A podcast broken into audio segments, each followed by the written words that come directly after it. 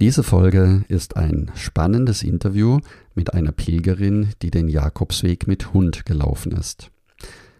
Wie es dazu kam, worauf man achten muss und was man so alles erleben kann, erfährst du in diesem Interview.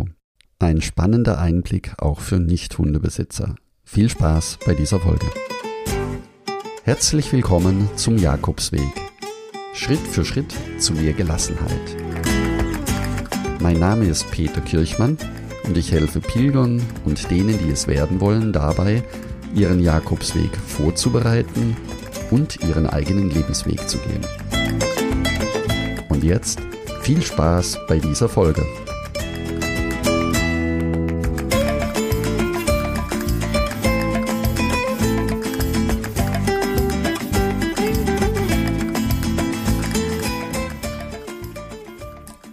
Herzlich willkommen zu Gast im Jakobsweg-Podcast Petra Cordes.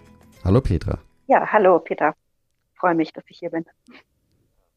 Petra, ich freue mich sehr, dass du mir eine Sprachnachricht gesendet hast, die mich sehr neugierig gemacht hat, denn du bist den Jakobsweg mit dem Hund gelaufen und hast oft mit einem Zelt übernachtet. Wie bist du auf die Idee gekommen, den Jakobsweg mit deinem Hund zu laufen? Ja, also wie viele andere auch, habe ich das Buch gelesen von Harpe Kerkeling und bin dann neugierig geworden. Und dann hat es aber noch ein paar Jahre gedauert. Ich bin Probe gepilgert auf dem Via Baltica, bin von Swenemünde nach Greifswald gegangen.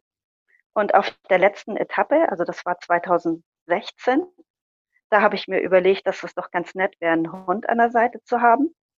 Und ja, kaum zu Hause habe ich mir dann einen Hund angeschafft, einen kleinen Bolonka Svetna Mischling. Ja, und dann mussten wir aber noch äh, zweieinhalb Jahre warten, bis er alt genug war, damit er die ganze Strecke laufen konnte.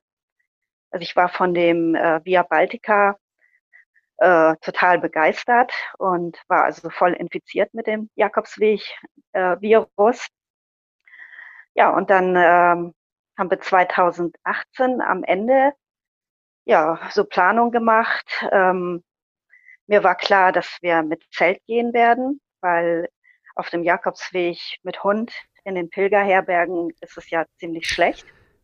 Petra, noch einmal ganz kurz zum Verständnis.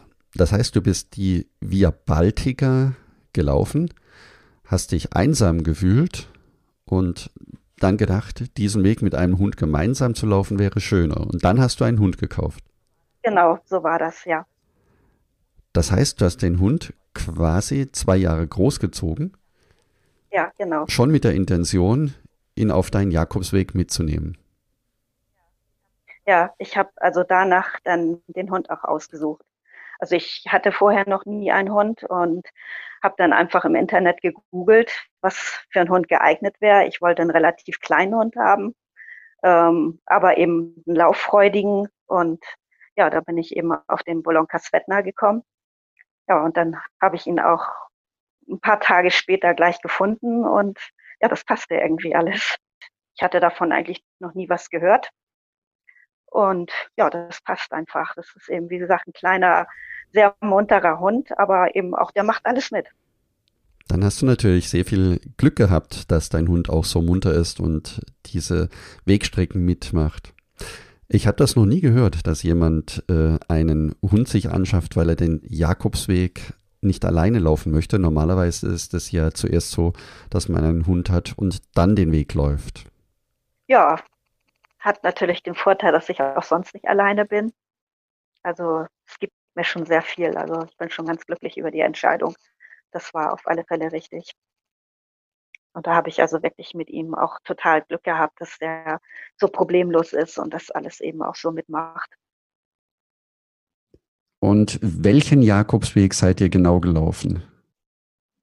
Wir sind den Camino Frances gelaufen von Sejon-Pied-de-Port nach Santiago de Compostela. Ui, das, das ist eine lange Strecke. Strecke. 800 ja. Kilometer. 800 Kilometer. Ja. Wie war deine Anreise mit dem Hund? Also wie seid ihr nach, äh, nach Frankreich gekommen? Also wir sind mit dem Zug gefahren von ähm, Hamburg nach Köln, von Köln nach Paris von Paris nach Bayonne. Da habe ich dann einmal im Hostel übernachtet und nächsten Tag dann mit der Regionalbahn weiter nach Saint-Jean-Pied-de-Port. Und von dort seid ihr in den Jakobsweg eingestiegen? Ja, ich habe da dann noch einen Tag zugebracht, haben dann da schon einmal gezeltet und ja, und dann sind wir nächsten Tag los. Hm. Das war im Mai 2019. Im Mai 2019. Das ja. ist eine, eine sehr schöne, eine sehr schöne Jahreszeit. Ja, ich habe auch gedacht, dann ist es noch nicht zu warm. Die, die, die Frage hast du eigentlich schon beantwortet, wo habt ihr übernachtet? Das heißt, ähm, in, in Spanien, die Spanier sind etwas eigen, was, was Hunde anbelangt in den Pilgerherbergen. Ich weiß nicht, ob du das vorher schon äh, ja, gewusst hast. Ja, ich hatte hattest. mich da erkundet. Und dann war der Entschluss für dich klar, dass du zelten möchtest. Ja, ich wollte unabhängig sein. Ähm, Hostels sind mir ehrlich gesagt jeden Tag zu teuer gewesen. Ab und an haben wir das auch gemacht. Und das war eine gute Alternative und ich werde das auch jederzeit wieder machen. War es einfach für dich, Zelt unter Zeltplätze zu finden oder einen Platz, wo du das Zelt aufbauen konntest? Ähm, nein, es war äh, relativ einfach. Also entweder habe ich bei einer Herberge gefragt, manchmal habe ich bei einer Kirche gezeltet und ähm, nachher auch ganz häufig wild. Ist ähm, nicht offiziell erlaubt, aber geduldet. Und ja gut, wenn man das am späten Abend macht und am frühen Morgen dann auch gleich wieder aufbricht, dann sagt da kein Mensch was. Also ich habe da keinen Ärger gehabt. Oh, das ist dann gut, wenn du keinen Ärger gehabt hast. Dann baue ich hier gleich mal einen Disclaimer ein. Also, wenn du auf dem Jakobsweg zelten möchtest, dann musst du nicht unbedingt immer wild campen, denn entlang der Wege gibt es auch eigentlich immer wieder Campingplätze. Und außerdem bieten, so wie Petra gerade gesagt hat, viele Herbergen an, dass du dein Zelt im Garten aufstellen kannst und du so auch die Möglichkeit hast, die sanitären Anlagen zu nutzen. Es gibt auch viele Landwirte oder Dorfbewohner, die dir dabei gerne behilflich sind, einen Platz zu finden. Machen wir weiter. Was war für dich die größte Herausforderung, bevor du auf den Jakobsweg gegangen bist? Naja, also ich war das erste Mal überhaupt alleine im Ausland unterwegs, hatte überhaupt gar keine Erfahrung, ähm, kann auch kein Spanisch, kann also nur Schulenglisch. Das war schon mal eine, eine Herausforderung. Naja, und dann äh, natürlich auch so die Ungewissheit, wie wird das mit dem Zelten? Schaffen wir überhaupt die Strecke? Schafft der Hund das? Und äh, 800 Kilometer, das ist ja nicht mal so eben um die Ecke. Wie bist du bei den äh, Kilometern vorgegangen oder wie bist du bei der Strecke vorgegangen? Hattest du einen fixen Startpunkt oder ein, ein fixes, äh, einen fixen Endpunkt? Das heißt, du bist losgelaufen, soweit die Füße tragen oder hast du das eingeteilt, eingeplant? Also ich habe das schon so grob geplant. Ich habe mich äh, an den Pilgerführer, also an diesen Outdoor-Wegbeschreibung, äh, habe ich mich ungefähr gehalten. Und ähm, gut, habe das dann eben aber auch immer ein bisschen offen gelassen, je nachdem, wie so die Tagesform war. Also wir sind immer so um die 20 bis 25 Kilometer am Tag ungefähr gegangen. Jetzt nehme ich an, hast du auch äh, Tage erlebt, wo du selber an deine äh, körperlichen Grenzen gekommen bist. Wie, wie war das für deinen Hund? Ja, der hat das äh, gut gemeistert. Wir hatten zweimal ähm, eine Situation, wo er sich ein bisschen verletzt hatte. Einmal hatte er sich so ein bisschen Dreck in die Pfote getreten. Das hatte sich etwas entzündet. Aber dann haben wir eben halt einfach einen Tag Pause gemacht und danach hatte er sich auch wieder erholt. Ein anderen Mal hatte er einen Zeckenbiss, der hatte sich entzündet. Und da haben wir auch einen Tag Pause gemacht. Aber ja, da hat er sich also gut von erholt und war nächsten Tag dann auch wieder fit. Und ja, es war also wirklich unbeschreiblich. Der kleine Kerl hat das also richtig gut gemacht. Und wie war für dich die, das Zusammenleben mit deinem Hund im Vergleich zum Alltag in Deutschland? Gibt es da Unterschiede? Also wie sieht das mit dem Futter, mit der Verpflegung aus? Ist das so einfach wie, wie in Deutschland oder musstest du Vorkehrungen treffen und dich anders organisieren? Also ich hatte ein Kilo Trockenfutter mitgenommen und äh, mein Hund ist aber ein bisschen mäkelig, was Futter angeht. Und ähm, das wollte er dann erst nicht fressen. Und äh, in manchen äh, Supermärkten, also in den größeren Städten war es kein Problem. Da hat man äh, Hundefutter bekommen, Nassfutter auch. Und in kleineren Orten war das ein bisschen schwierig. Und so manchen Tag hat es dann auch Brot und Frankfurter Würstchen und Banane und Mohrrübe für ihn gegeben. Und da war er dann auch mit zufrieden. Also das war natürlich ein bisschen äh, anders wie hier. Jetzt kenne ich die spanischen Regionen sehr gut, vor allen Dingen was Hunde im Freien anbelangt. Es gibt auch immer wieder Begegnungen mit anderen Hunden oder auch teilweise mit ausgewilderten Hunden. Wie, war, wie waren Begegnungen mit anderen Hunden für dich? Wie bist du zurechtgekommen? Wie habt ihr das gemanagt? Also das ging auch problemlos. Wir hatten eigentlich nur einmal ähm, dass ein fremder Hund auf uns zukam, den wir nicht einschätzen konnten. Aber ich hatte halt auch einen Pilgerstab dabei zum Abwehren. Und äh, das äh, hat sich dann aber problemlos entwickelt. Ja, und einmal hatten wir einen Hund, der einfach mit uns mitgekommen ist. Eine ganz schöne Strecke. Also der ist bestimmt fünf Kilometer mit uns mitgelaufen. Und ich habe schon gedacht, also den habe ich jetzt auch noch für den restlichen Weg dabei. Aber ja, irgendwann ist er dann doch stehen geblieben und ist umgedreht und ja, dann konnten wir dann alleine weiter. Das war sicher eine unglaubliche Begegnung dann. Was war eure schönste Begegnung auf dem Jakobsweg? Wir waren in Pamplona, waren auch ein bisschen kaputt, weil wir da erst eine Gelegenheit zum Duschen suchen mussten und ja, ich wollte, ich hatte ein bisschen viel Gepäck dabei, dann habe ich ein bisschen was zurückgeschickt und musste da eine Post suchen und so weiter. Und dann waren wir auf einem Marktplatz und wollten dann was essen und da saßen drei ältere Spanier und die waren wohl ganz begeistert davon, dass wir den Jakobsweg gingen und wir konnten uns zwar nicht verständigen, aber irgendwie ging das dann mit Händen und Füßen doch. Naja, und ein, der eine, der war ziemlich schlecht zu Fuß, aber der sah, dass unsere Wasserflasche fast leer war und zeigte dann auf den Brunnen. Und ich hatte ihn erst nicht verstanden und der nahm dann einfach meine Flasche und humpelte dann mit seinem Gehstock zu dem Brunnen und hat uns dann die Flasche Wasser aufgefüllt. Also das fand ich wirklich unglaublich, diese Hilfsbereitschaft. Ja, die hilfsbereite Menschen auf dem Jakobsweg in der Form zu erleben, ist was ganz Besonderes. Auch die, auch die Gastfreundschaft, die in Spanien immer wieder entlang des Caminos zum Vorschein kommt. Hattest du äh, Begegnungen, was Übernachtungen anbelangt, wo du sagst, das war auch eine, eine schöne Gastfreundschaft, wo du das erleben konntest? Ja, auch da habe ich bei einer Herberge gezeltet. Und äh, wir hatten uns erst auch nicht so richtig verständigen können. Der dachte, dass ich in der Herberge schlafen wollte und der Hund draußen im Zelt. Und dann konnte ich ihn aber nachher noch klar machen, dass ich auch mit im Zelt schlafen wollte. Und er hatte mir erst einen Platz äh, zugewiesen ähm, auf so einer betonierten Fläche.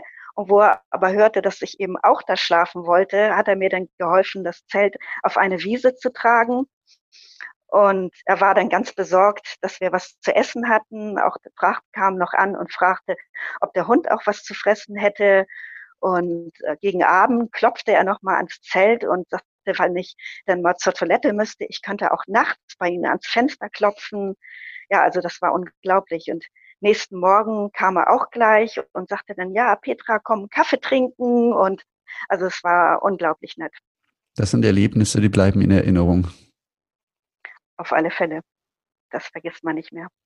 Was würdest du sagen, Peter? Der Weg selber, circa 800 Kilometer.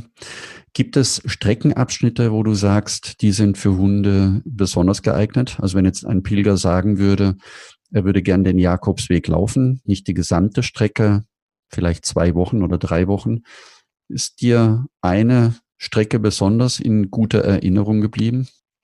Auf den letzten, also die letzten 100 Kilometer, da geht das ja viel äh, durch die Eukalyptuswälder. Also das ist sehr, sehr schön zu gehen. aber es gibt immer wieder ganz viele Streckenabschnitte, wo Sandwege sind, also die für die Hunde sehr geeignet sind. Wenn man jetzt nicht so direkt an den großen Städten geht, ist das eigentlich, also ich würde sagen, das ist schon fast alles Hunde geeignet. Wie war für dich das Thema der, der Futterbesorgung, Futter, Wasser, Fressen für den Hund? Gab es für deinen Hund eine Umstellung in der Ernährung? Also von zu Hause zur Ernährung auf dem Camino? Ja, sicher. Zu Hause füttert man regelmäßig Nassfutter und Trockenfutter und man hat eigentlich immer so ziemlich dasselbe Futter.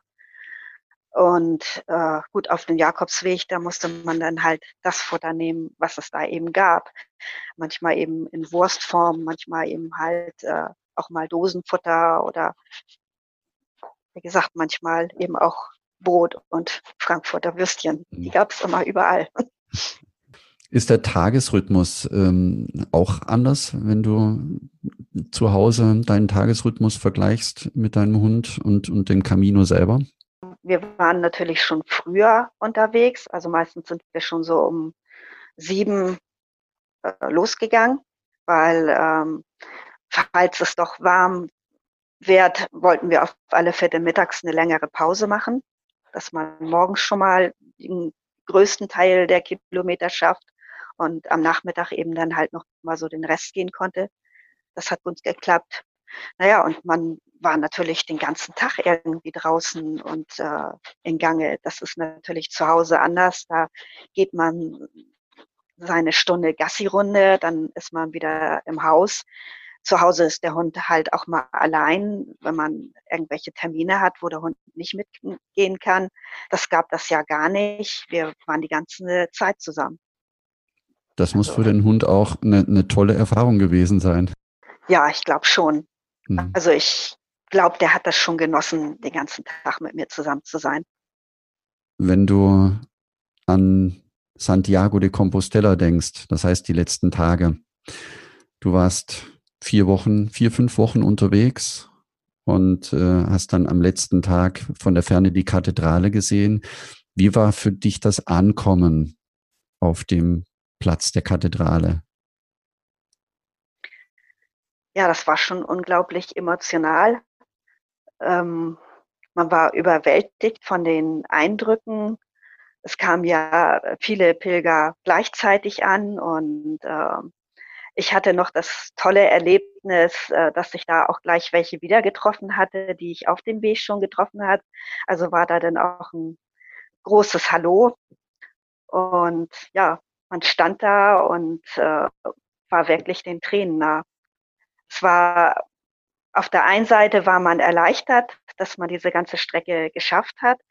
Auf der anderen Seite äh, war ich auch ein bisschen traurig, dass es äh, vorbei ist. Und äh, ja, was mache ich den nächsten Tag, wenn ich dann nicht den ganzen Tag wandere? So ergeht es vielen Pilgern, wenn sie ankommen in Santiago. Auch dieses Unglaubliche, jetzt ist es tatsächlich vorbei oder wie geht es weiter? Wie war dieses Ankommen für deinen Hund oder für, für euch beide, als ihr dann zurückgekommen seid nach Deutschland?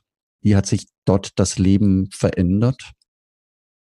Es war die ersten Tage war es schwierig, weil wie ich schon sagte, ich wusste eigentlich gar nicht so richtig, was ich tun sollte.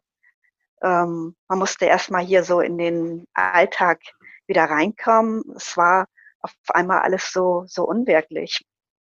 Mhm. Also es hat schon ein paar Tage gedauert, bis man sich wieder so an den Ablauf zu Hause gewöhnt hat. Ja, das denke ich mir. Auch, auch vor allen Dingen die, die langen Spaziergänge oder den ganzen Tag unterwegs sein, das ist eine abrupte Vollbremsung, wenn man dann plötzlich wieder zu Hause ist.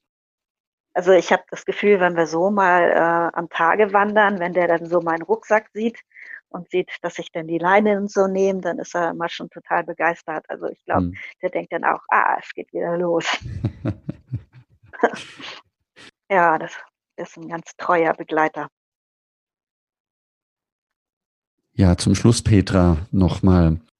Was würdest du anderen Pilgern empfehlen, die sich überlegen, mit ihrem Hund den Jakobsweg zu laufen, sich aber nicht trauen?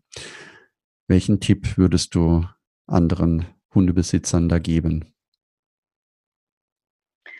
Ja, sich einfach äh, erstmal gut zu informieren über die Begebenheiten in Spanien mit Hund. Ja, wenn man sich entscheidet, eben auch mit Zelt zu gehen, ja, gar nicht lange überlegen. Also einfach losgehen und es machen und äh, das ergibt sich schon irgendwie. So große Probleme gab es jetzt für mich nicht und ich denke, wenn man das wirklich will, dann kann man das auch schaffen. Also gar nicht zu lange überlegen und man ist da ja nicht äh, aus der Welt. Also man, es gibt da ja alles. Man ist ja nicht, nicht völlig äh, unzivilisiert. Also einfach machen. Einfach machen. Das ist ein, ein wunderschönes Schlusswort. Ja, dann möchte ich mich nochmal ganz herzlich bei dir bedanken, liebe Petra und bei Benji, für eure Abenteuer, das ihr uns mitgeteilt habt und wünsche euch für euren nächsten Jakobsweg, für deine nächsten Jakobsweg-Ideen alles, alles Gute und dass ihr auch den nächsten Camino genauso erleb, für euch erlebt und mitnehmen könnt, wie es auf dem Camino Frances der Fall war. Für alle, die mit Hund den Jakobsweg gehen wollen, einfach machen. Herzlichen Dank und buen camino, Petra. Ja, buen camino. Danke auch.